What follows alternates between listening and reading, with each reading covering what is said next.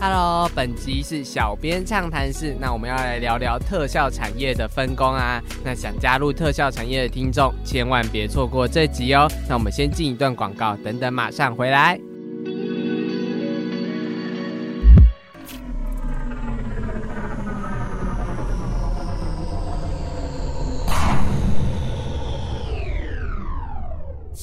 塔防，塔防，我们已经抵达月球了，请再传达一次任务。R Twenty 收到，你先去看看月球有没有神秘的沙丘香料。塔防，塔防，你电影看太多了吧？月球应该是嫦娥、月兔、吴刚。哎，我发现了一个神秘的东西，R 团体是危险的东西吗？是是一整面沙漠。哎，等等，哎，好像是丛林。哎，哎，等等，怎么又变成海滩了？这里的场景一直在变呢。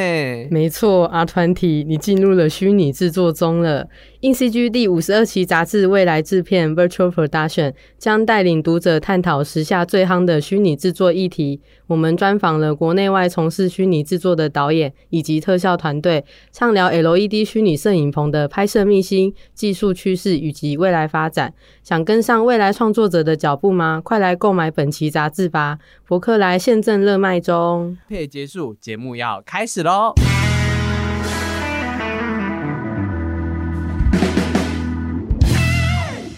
好啊，那我们再次欢迎我们的另外一位主持人 Claire。Hello，大家好，我是 Claire。OK，那我们今天这一集要聊的是我们特效产业的分工，因为其实动画特效产业就是分工分得很仔细嘛。那我觉得就是有一个时间，我们来好好聊聊这件事，然后让就如果你是想加入特效产业，或是你还是就是对动画产业比较模糊的，其实你听这一集你就知道大概大致上有什么样的工作，以及我们两个会分享，就是我们采访了这么多人的经验，他们有给我们什么。算是他们我们在翻译的时候就哎、知道他们什么东西这样子。好，那因为可尔算进来快两年了，对不对？嗯，对，所以就是刚进来的时候，其实可尔就处理蛮多特效的专访之类，到现在其实我们电影特效专访也几乎都是交克雷尔来处理。那你觉得你在进来前，你对特效产业的认知或对特效的认知是什么？我吗？对特效认知其实就是一开始可能大家比较知道，像什么《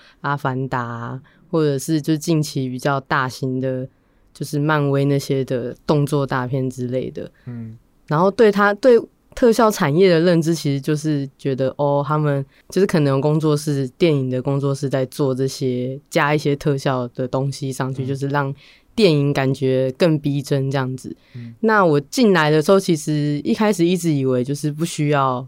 可能没有这么多人在做特效这部，就是一部电影不需要这么多人做特效，但其实访问过后，其实发现每一部现在几乎每一个商业大片，其实它的特效镜头其实都会高达就是好几百颗，甚至上千都是正常的范围这样子。嗯然后那时候仿的时候，其实发现哇，底下艺术家真的超多的，就是每一个。比如说一颗镜头，可能就可能会分的，就是五六个人在做，因为每个人负责的东西不一样。嗯像可能有一些就是负责做一些合成啊，或是有一些就是做一些场景的，May painting 之对类的 m a p a i n t i n g 那些的这样子，然后有一些就是修一些穿帮，所以其实很多电影我们在看的时候觉得哇，这样顺顺的看，其实那一颗镜头可能就有好几个，就是经过好几个后置才完成的这样子。但但你现在就是看完电影之后，后面就是在罗字卡的时候，你终于看得懂那些字卡在干嘛。对啊，对啊，对啊，以前都觉得哦，就是看一下演员有谁啊，什么什么，稍微看一下，然后现在就会特别关注，就是哪一间特效公司做的、啊，然后或是哇，他们的人真的跑超多，你就知道为什么要跑这么多人，因为真的就是这么多艺术家才能完成这些作品这样子。嗯嗯，嗯，那就是因为你你你现在就是其实也负责了蛮多特效产业的专访嘛。那你觉得就是你比较有印象的几家特效公司是哪几个？哪几个？应该我第一个第一个算合作比较久的就是 Scanline。嗯 Scanline 那一间这样子，嗯然后他那间其实也是接了蛮多，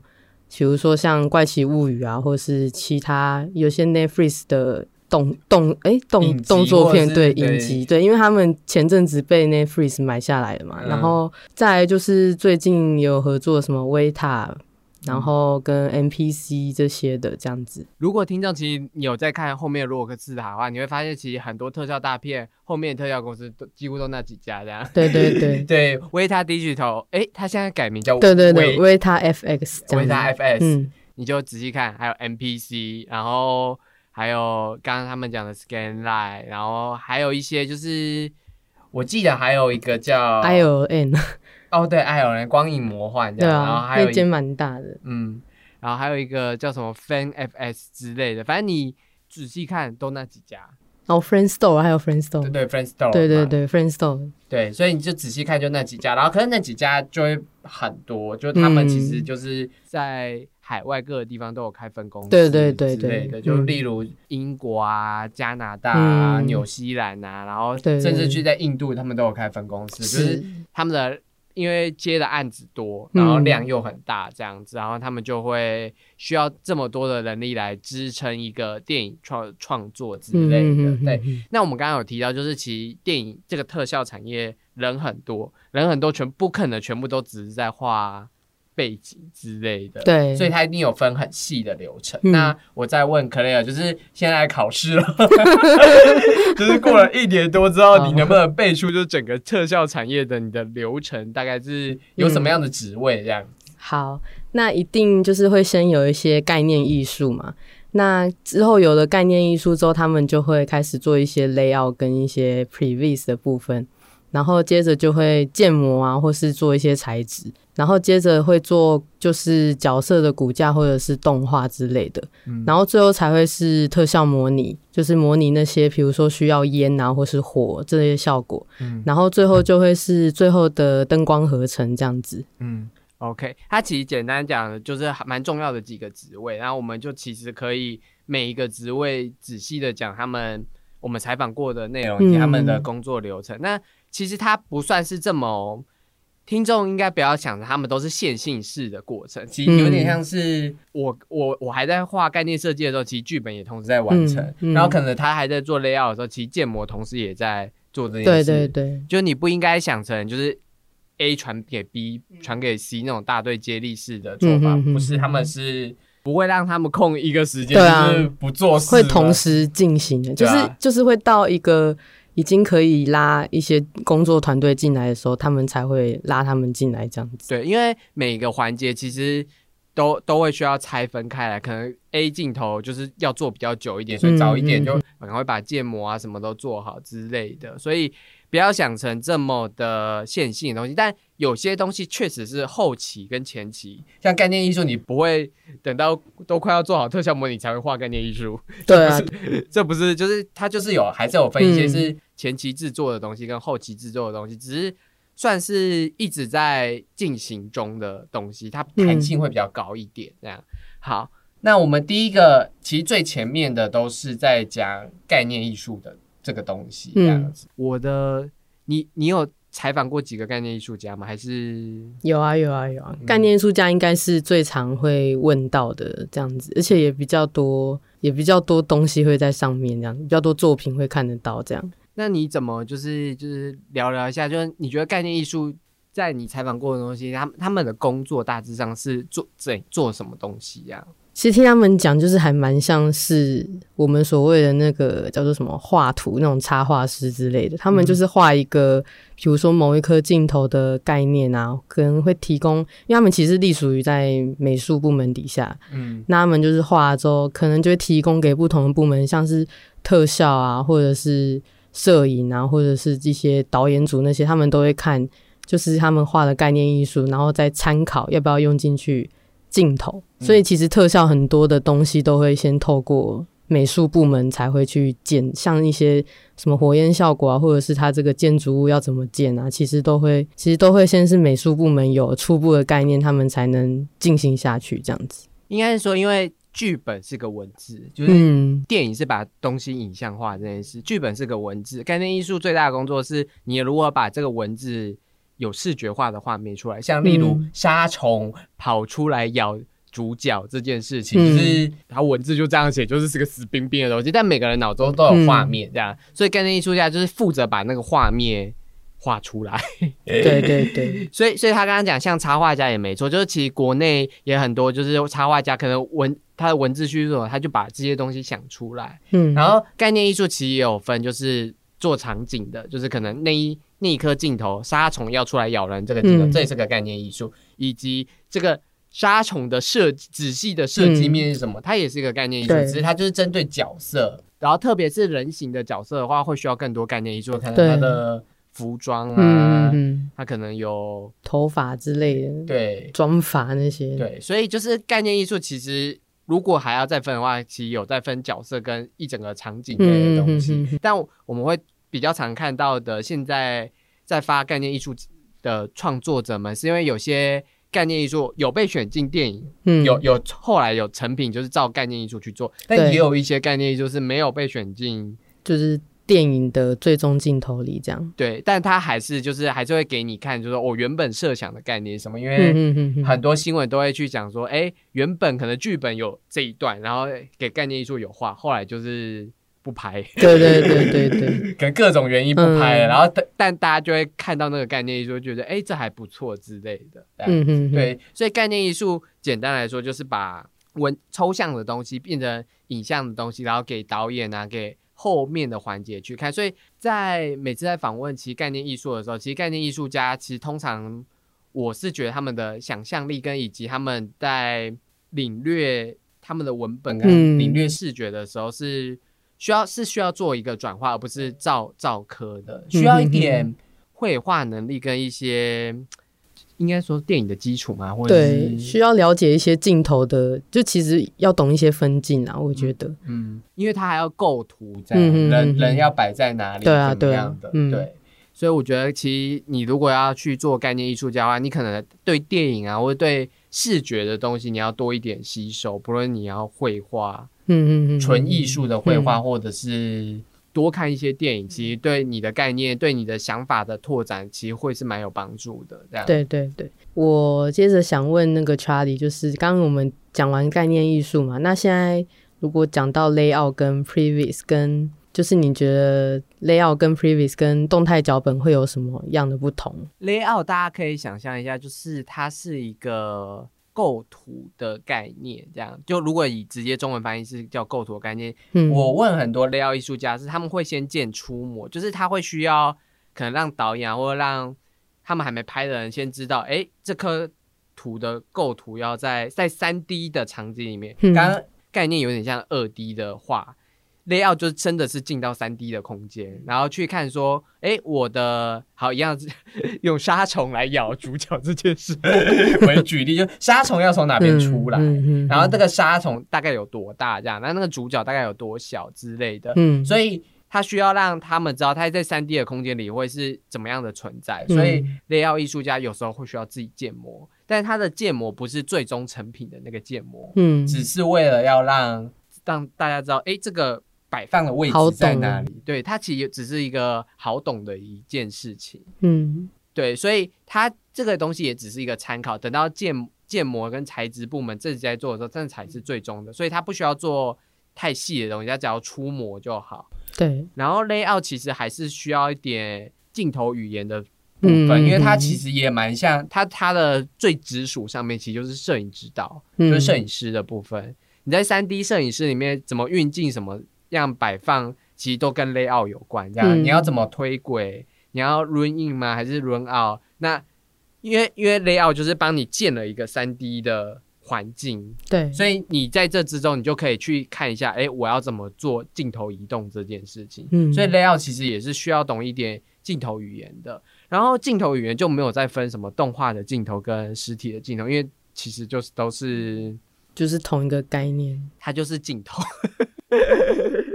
就是你要怎么呈现在视觉上啊。嗯所以你，我觉得如果你要成为 layout 艺术家你一定就是多看那些厉害拍摄厉害的镜头的电影那一类的，嗯而且一定要是动态的，因为动态的才有那种我不知道该怎么讲，就因为你就是在做一部动态的电影，你、嗯你你要你要学的其实是一个动态的捕捉的想法。像如果你是 layout 艺术家，你一定会。去了解什么希区考克的摄影学是什么之类的，或者是好莱坞那成绩的摄影学有什么，嗯这样你才能建构你一套你对摄影的基础这样子。嗯然后 Preview 的我们叫做动态预览，嗯，它跟 Layout 我觉得再有一点不一样的是，Preview 也会做一点动画的部分，对，就是 Layout 其实只可能只是一张图像吗？应该是一个三 D 环境的东西，但动 Preview 是还需要预览，就是假如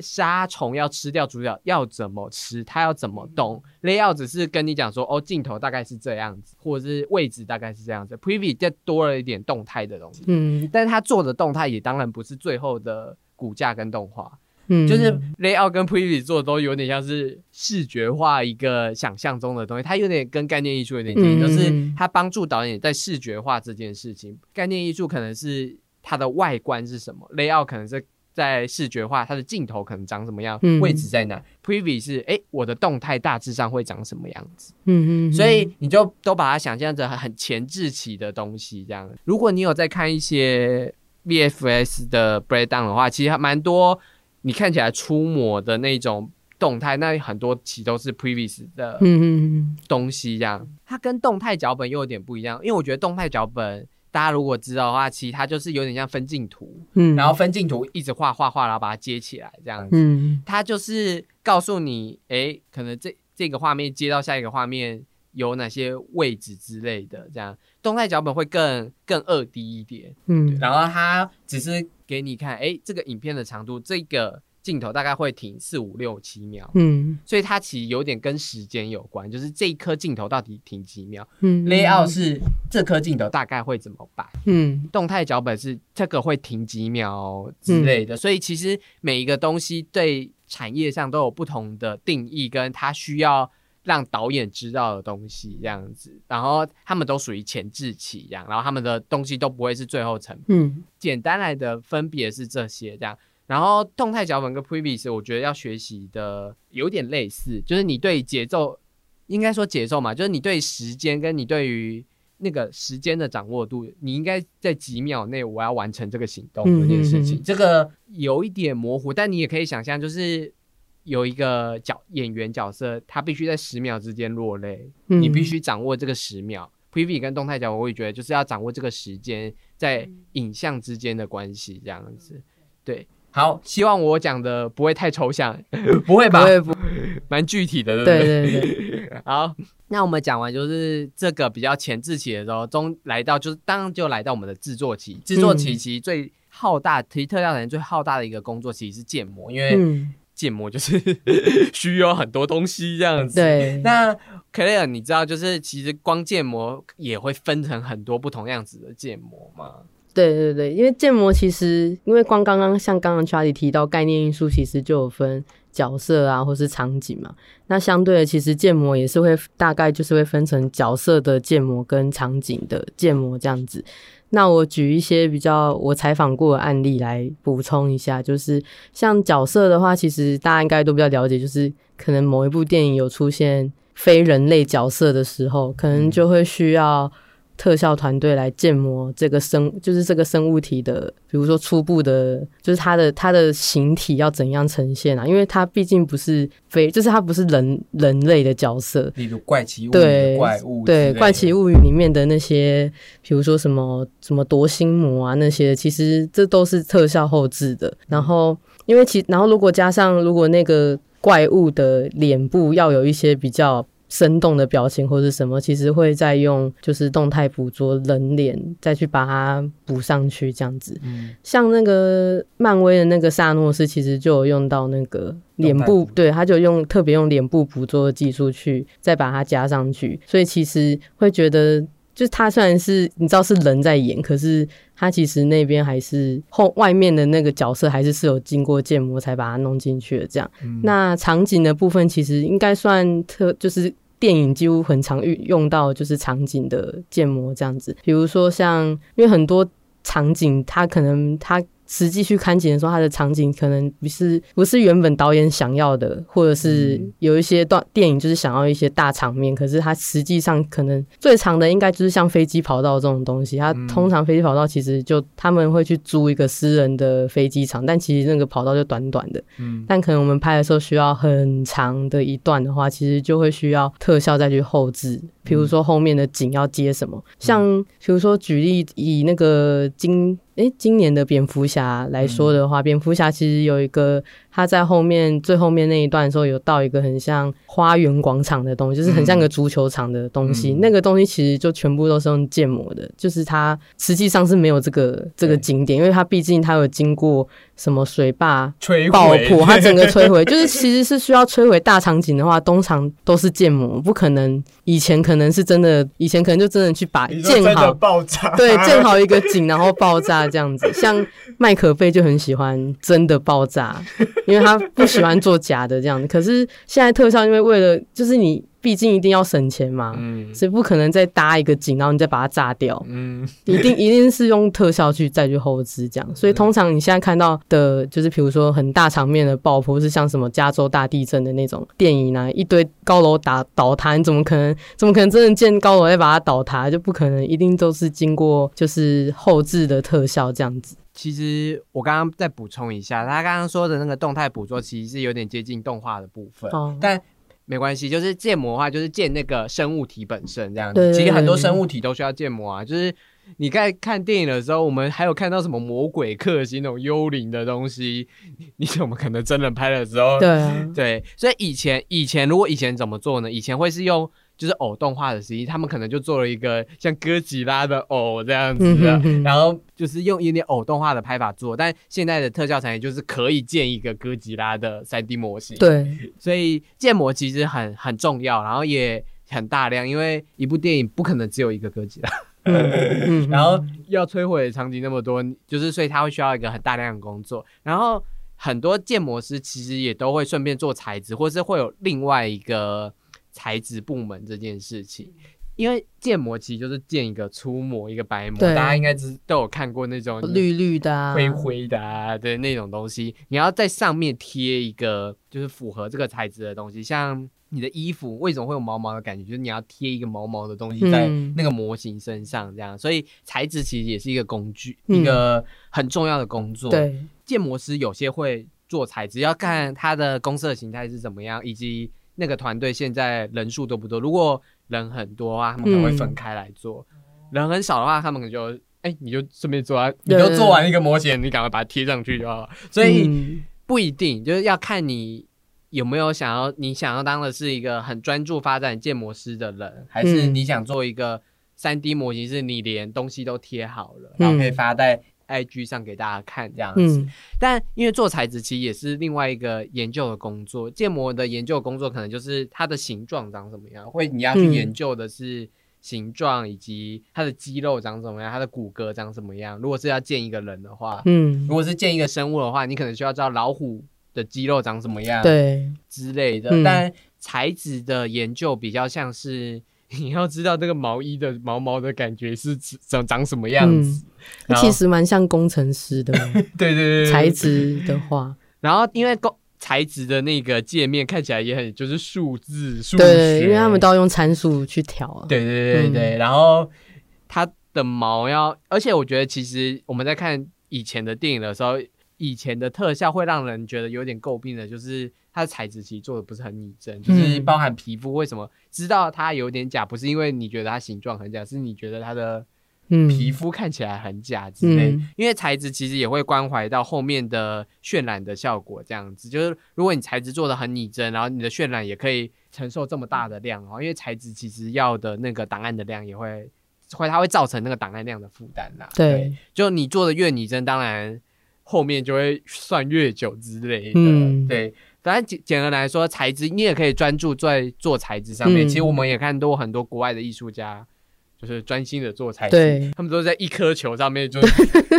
做很多，比如说什么泥土的，或者是烧肉的、烤焦的之类的。就是你可以只做材质，就是也也有人这样生存。但如果你是在国内做的话，可能这两个都要会。嗯。国外不一定。会觉得说，我不知道其实每个人的属性是什么，但会希望就是这两个就算其实算是搭在一起，我们这样一起介绍，其实简单来说，他们就是一个 set 一个组合这样。对对对，我想再问 Charlie，就是你刚刚讲完一些建模跟材质的说明嘛，那我想问说，就是因为特效产业其实骨架跟动画也是里面的一大工程，因为你现在进你进来也很久了，就进来 INCG 也很久，想说你也采访过很多动画师，就想问说你大部分他们的工作大概都是做什么，然后要怎么样才能成为动画师？就是其实刚刚有提到，就是你建完模，然后做完材质期，它就只是一个像玩具一样的三 D 模型这样。嗯所以你要让它动，其实就是要绑骨架，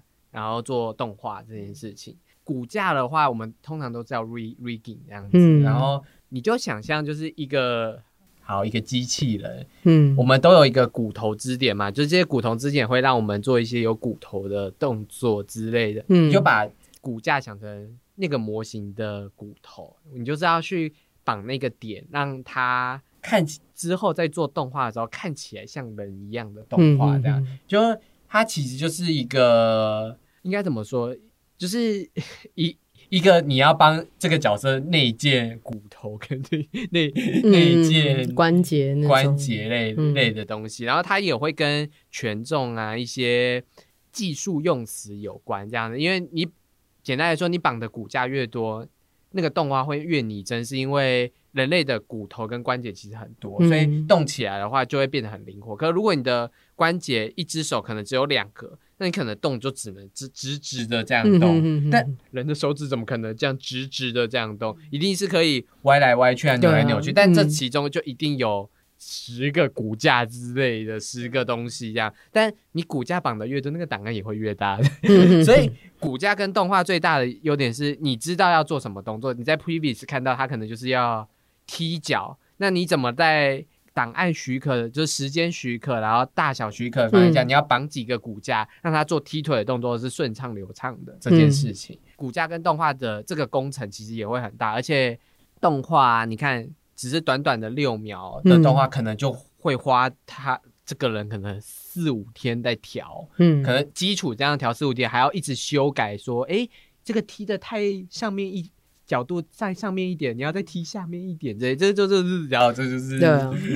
真的很累。key emoji 这样子，对，所以骨架跟动画师其实是我觉得动画产业算人数算最多的，对，因为他要调的东西很多，然后一个爆炸可能也需要花很多心心心思这样子，嗯。然后我觉得我在采访这么多动画师的时候，其实他们都有提到那个迪士尼的动画十二法则，我觉得那算是一个基础，就是十二法则就什么拉伸啊什么的，那些是你怎么让这个角色去移动的一些基本的原理，所以一定要熟这个东西，嗯以及。他们都说，就是你在做作业或在做一些简单的时候，你就是一定会参考人的动态是长什么样子，嗯。人人会怎么做这样子，嗯，所以他们就会去看一些电影的表演之类的，就是他要知道，好一个角色要哭，或是嗯这个、这个星星要哭，他应该要怎么哭。嗯，然后你可能就参考了很多影片，然后去了解，哎，他这个肌肉动一下，这个肌肉动一下，这个肌肉动一下嗯之类的。所以我们常会讲，动画师都是演员，这样就是一个动画电影或特效电影的演员，这样就是因为你必须让他动的合理。不止合理外，其实它也有掺杂一些表演的成分。因为演员什么时候哭哭几秒这件事，其实是、你看一个奖项还颁了四个演员奖，你就知道这这这嗯这其实是一个藏了很多学问在里面了。嗯所以动画师也需要了解表演的学问这件事。我这是我在听一堆，不论是做三 D 动画还是做特效动画，他们都会讲到的事，就是嗯你要怎么去分析别人的表演嗯这样子。我们之前在第二季的最后三十九、四十期的时候，有采访过一个台湾很资深的动画指导。然后他说他在看电影的时候，其实也会看演员的表演，因为他说他说身为动画师会真的不自觉去看演员的表演，因为嗯他们就是会要临摹这样子的表演。如果以后出现了就是游牧人生要一直走路的镜头，他说明就会就可以拿法兰西斯麦朵拉的表演去做参考，然后去嗯做这样子的刻画，这样。所以我会觉得他们需要再解析很多表演理论的东西对。所以我觉得这也是很难的一件事情。嗯嗯，说了这么多，就是其实动动画动画师是一个蛮复杂的作业，而且我觉得动画师不好不好把美角分享给大家，因为你知道建模跟场景其实可能做图面出来，你就很好的分享嗯，这件事的理论是什么，以及它建模是什么。可是我觉得动画师，你可能把影片放上来，可是你就像演员，每个人演员的表演不一样，你怎么会说这个演员的表演就是好棒棒之类的？我觉得它其中会有一些没有这么直观的好与坏这件事情，所以这也是为什么有些。动画表演你就觉得干真是神到爆，像蜘蛛人新宇宙，你就会觉得他的动画表演神到爆。嗯那为什么有些动画电影你就觉得他动画表演还好？我觉得这拿捏起来有点不好，直接的用文字上去分享，然后讲起来也会变得有点打高空的感觉。就像你在听演员分享他怎么演戏的时候，你通常也会觉得，嗯，这个演员在就是观察生活里的人之类，你就会觉得他就在攻杀小。应该比较抽象啊。对对对，而且你要内化转换来，这真的是对啊，很难。而且肌肉怎么动这件事，每天都有不同的动法。一个演员不可能每天也都是同一个嗯表演方式啊。美丽说服，你看他都那么多演技，嗯他每一部电影都表演不同的方式，嗯这就是。动画部门可能会需要学习的知识，以及他们都在做什么。当然，其实详细他们应该在软体有很多技术层面的事情。嗯但我不是技，我我不是工程师。但而且技术层面的事情，其实你就互相学习就好。其实有些很多、像我们刚刚讲的一些是美学上的培养，那些其实是我们采访过这么久，他们也都觉得这是需要时间的，需要看大量的作品才能有的。嗯这样好，那讲完动画这个桥段之后，后来我们刚刚也有提到，就是我们有。特效模拟这个桥段就是嗯大爆炸啊什么的，但但其实模拟真的也分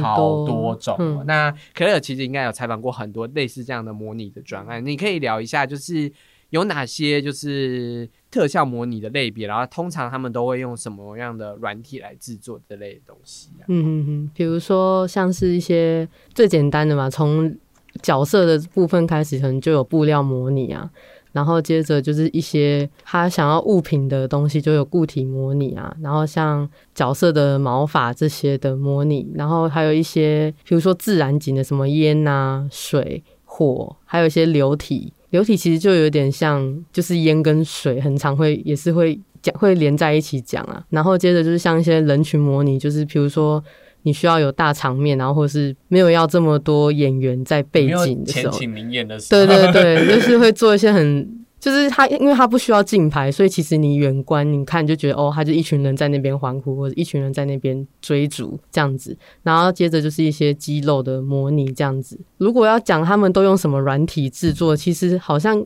问下来最常用的应该固定那几个，就是用，比如说像布料模拟就是用 Mar Marvelous Designer 嘛，嗯，然后固体的话其实还蛮多蛮多类型的。对，就基本上什么玛雅 Blender，对对对，其实蛮多都会用的。然后头发与毛皮模拟，其实蛮多人会用 Mary 这个的。然后烟、水、火等的流体模拟，其实大家很多我听我访问过最常用就是用胡迪尼啊，嗯，就是大家都觉得胡迪尼的效果效果是不错，对，然后再就是什么 Finis 啊，或者是 Real Flow 这些的。嗯那人群模拟其实应该蛮多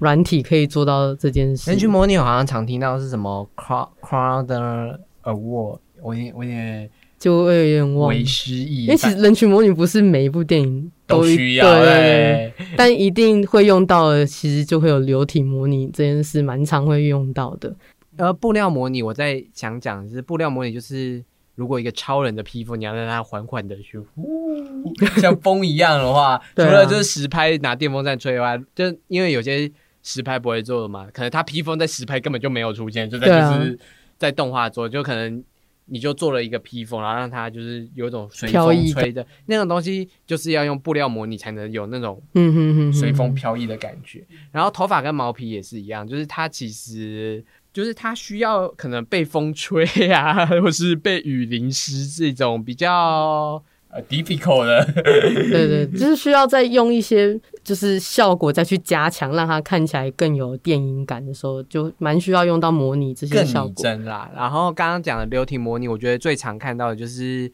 我之前讲的就是那个蜘蛛人无家日，不是有一个什么水水怪嘛？你还记得吗？你有看过蜘蛛人无家日吗？有就是他他们去欧洲威尼斯啊，不是有个水怪之类的吗？想起来了吗？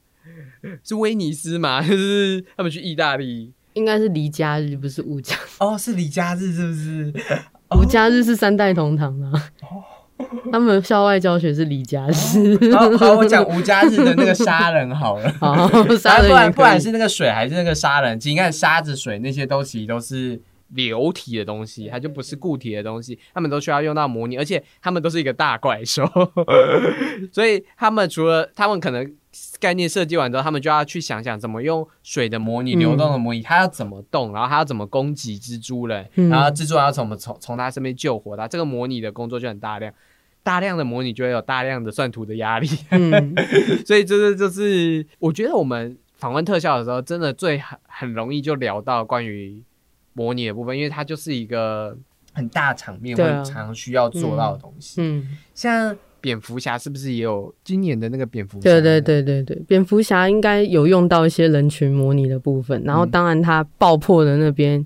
一定就是有用到。他其实他的看他的 breakdown，其实他的在最后那一场戏，其实用了很多用了很多模拟，因为他那整光，因为他光场景就是用剑的嘛，所以他一定不可能是实拍的，所以他那些后面，比如说什么水坝的水冲进来啊，然后怎么冲啊，然后墙壁怎么破掉啊，然后到整个环境怎么被淹，就是淹淹水淹到很高嘛，那其实都是，然后他那时候又有俯拍上面人群在跑，或是人群在人民在跑在躲的那个画面，其实那些全部都是模拟出来。的，就实际上没有这些，没有这么多人在现场，或者是实拍的时候对是空的，对对都 都是做出来的，对对啊，他应该说那那一颗镜头几乎都是在电脑前面完成的。对对对对，对对对。但那个场面就特别好看，对，因为实拍不可能达到这种很难达到这种效果。或。是花很多钱才能达到这个效果。对，嗯，我们刚刚讲完就是大概所有的资产啊，我们做完的时候，最后的程序是灯光合成嘛。那刚好我们之前在第十四、第四十六期是在谈就是灯光师的职涯的分享这样子。那 Charlie 可不可以跟我们聊聊，就是灯光师主要的工作都在干嘛？那我们要怎么样才能成为一个灯灯光师？灯光合成就真的就是最后的一个环节啦，嗯就是你刚刚讲模拟什么都是可能从零的做到一这样子。嗯那这些一你要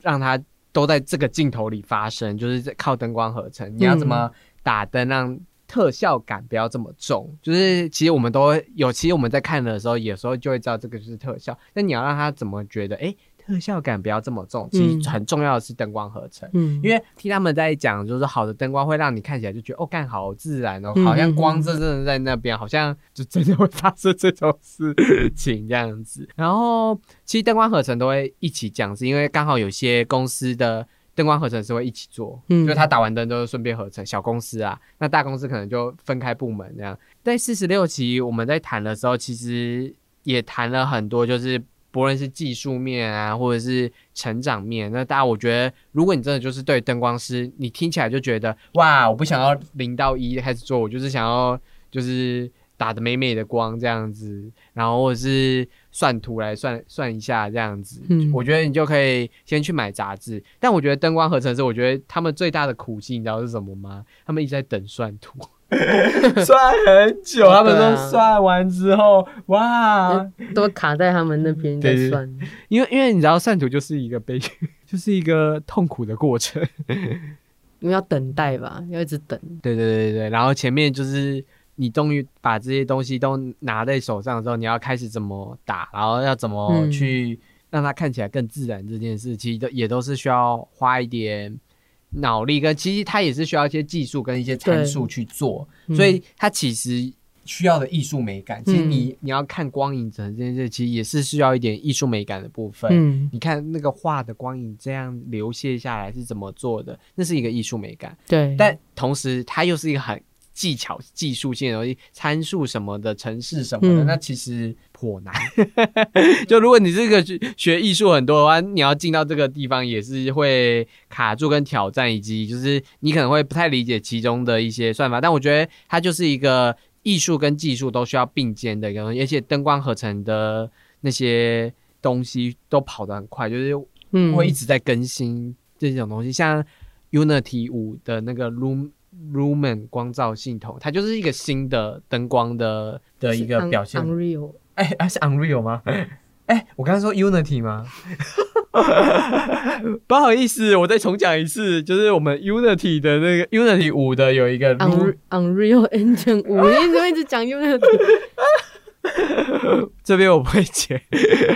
没关系，好好，你就讲 U 一五就好。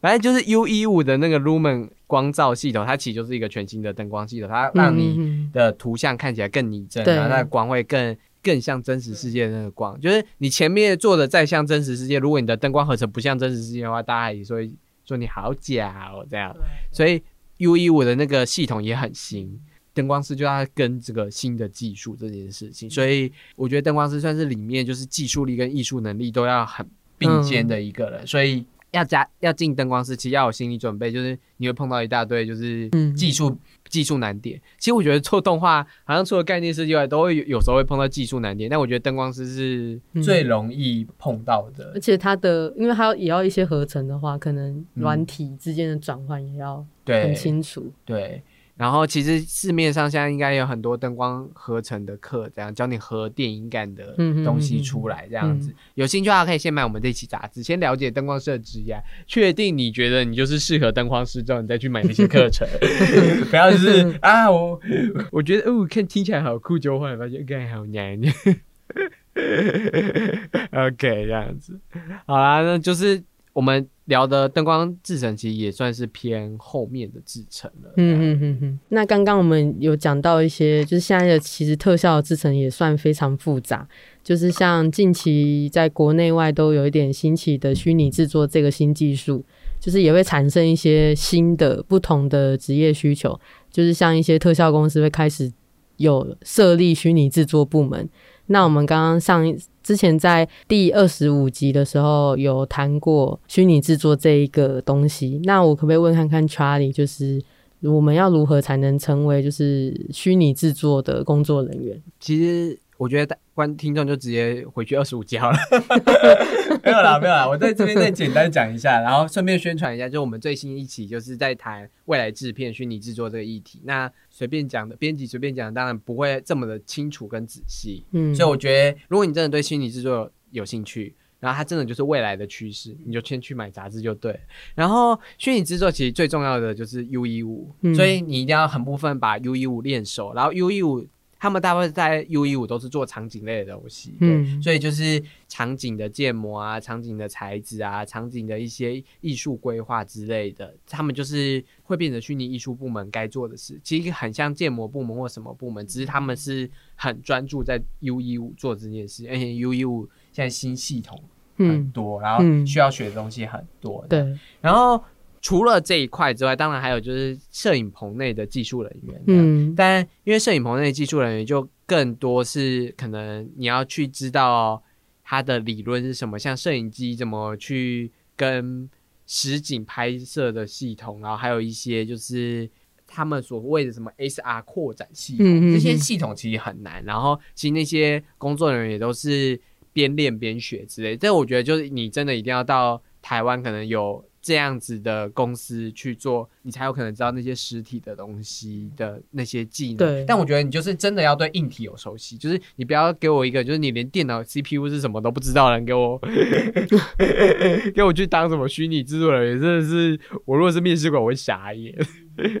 对，所以你至少是要对摄影机啊，你至少要至少要好奇摄影机有什么之类，或者你知道摄影机有镜头啊、光圈的，或是什么按钮啊之类的，然后你要稍微了解一下，就是对接的一些城市类的东西。，对，其实就是更 T D 一点，你就是要更。技术层面更了解的更多一点，嗯哼哼那技术层面怎么了解的更多呢？硬 CG 的各式各样的网站报道什么的，都有专业的技术讲讲解呢，不是吗？对啊，对啊，对啊，所以就是欢迎就是继续追踪我们跟 follow 我们这样子。嗯我其实，在 我们的这个算是我们的大纲里面，我少讲了一个我觉得蛮也是蛮重要的职位，嗯就是其实就是 TD，就是技术类的职位，这样、就是它很常叫 technical artist，就是技术美术或是对对对，TD，其实他们就是更偏城市类的东西，他们可能想要写城市去帮助软体之内的对接，或者写程式帮助艺术家成功做出这个东西嗯之类的。就是其实很多大的特效公司都会有 TD，就是他们嗯帮助内部流程在优化。其实我们刚刚讲了很多都是制正在制作的东西，但其实整个特效的流程要顺过啊，就是他他们各做各的，那谁要来统领这件事情呢？所以像 TD 啊，或者像专案管理部门、PM 这些部门，就是要负责这件事。好，你做完，你做完，你做完，好，我我给导演看，然后我给客户看，这些就是他们算是。每个人如果是一片叶子的话，他们就是叶子跟叶子之间的那些树枝这样子，嗯所以 PM 跟 TD 都有点像这个。PM 主要就是对人，TD 我觉得主要就是对机器、对软体这样子。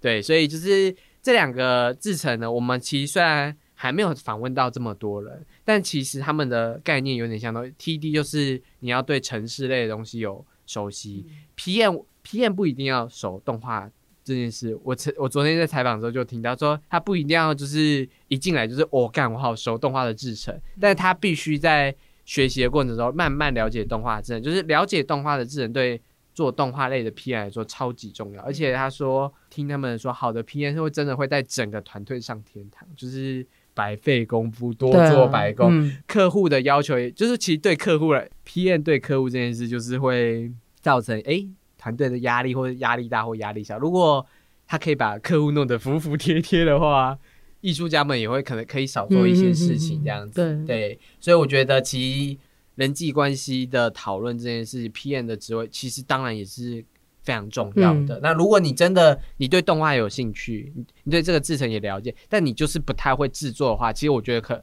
PM 也是一个很不错的角色，而且 PM 也是我跟你讲，我问过很多动动画公司的就是创办人之类，他们都说干 PM 好重要，嗯他们需要一个好的 PM，所以我觉得你如果有本事的话，可以去当当看好的 PM，这样，这是这也是一个分工流程的一块，这样子。那我接着想问 Charlie，就是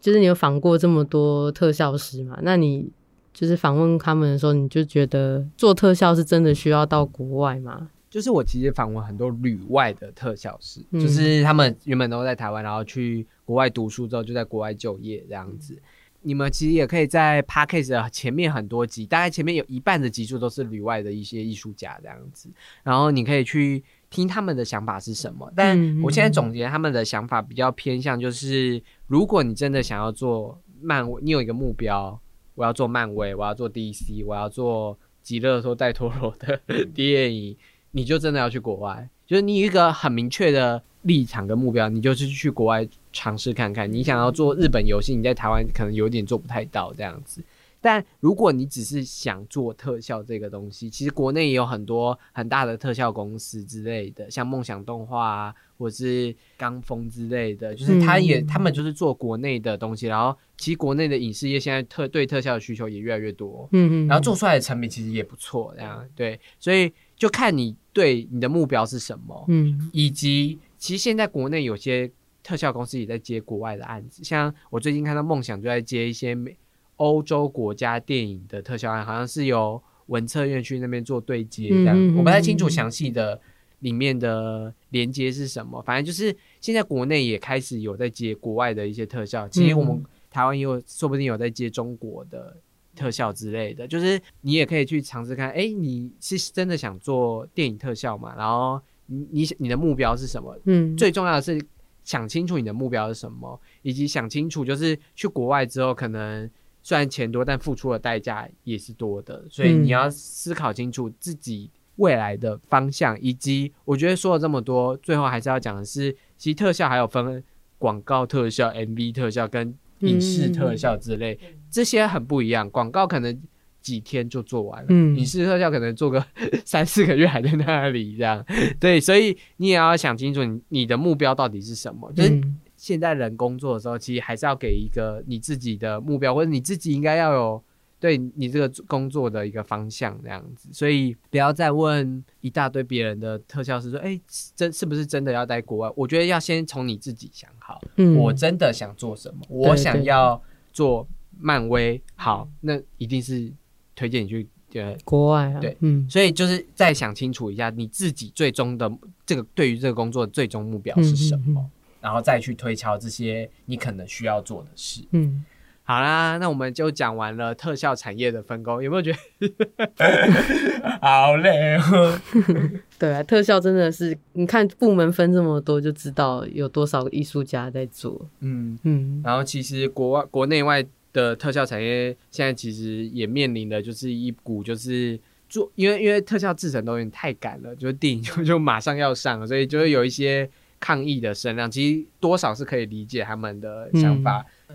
就是呃时间感，然后他们人人可能钱都什么都没有拿到这样，所以我们还是会觉得说。其实最好还是要把一些预算分配给特效产业这样子，让他们可以在好的时间跟好的工作环境去做这些创作。毕竟，其实电影不是一个人的是，电影是嗯，全部团队的事情，所以可能每一个环节都顾到这样子，然后才有一个好的工作环境，才有还有好的成品给观众看嗯这样子。好，那这就是我们今天小编就是访谈室聊我们特效产业的分工啊。那喜欢这集的话呢，可以到 IG 以及下方留言的点击栏，然后回馈给我们，就是你对这一集的想法哦。那多多追踪 In CG 的 FB 跟 IG，就最新的一些特效报道啊，就是特效电影的专访，我们其实都还有在做，也很 大家应该也没有看腻吧？就是这些应该是很重要的东西，这样子，请大家就是务必多来看我们的一些报道啊，很多其实很知识量很多，这样你看。光蝙蝠侠我们就可以聊这么久，就是你就知道，对啊，而且只是一颗镜头而已。对啊，所以你就可以了解，就是这些电影的幕后制作过程啊。嗯，好，那这里就是由硬 CG 制作的 Podcast 节目《硬 CG 老司机》，我们就下礼拜见喽。拜拜拜拜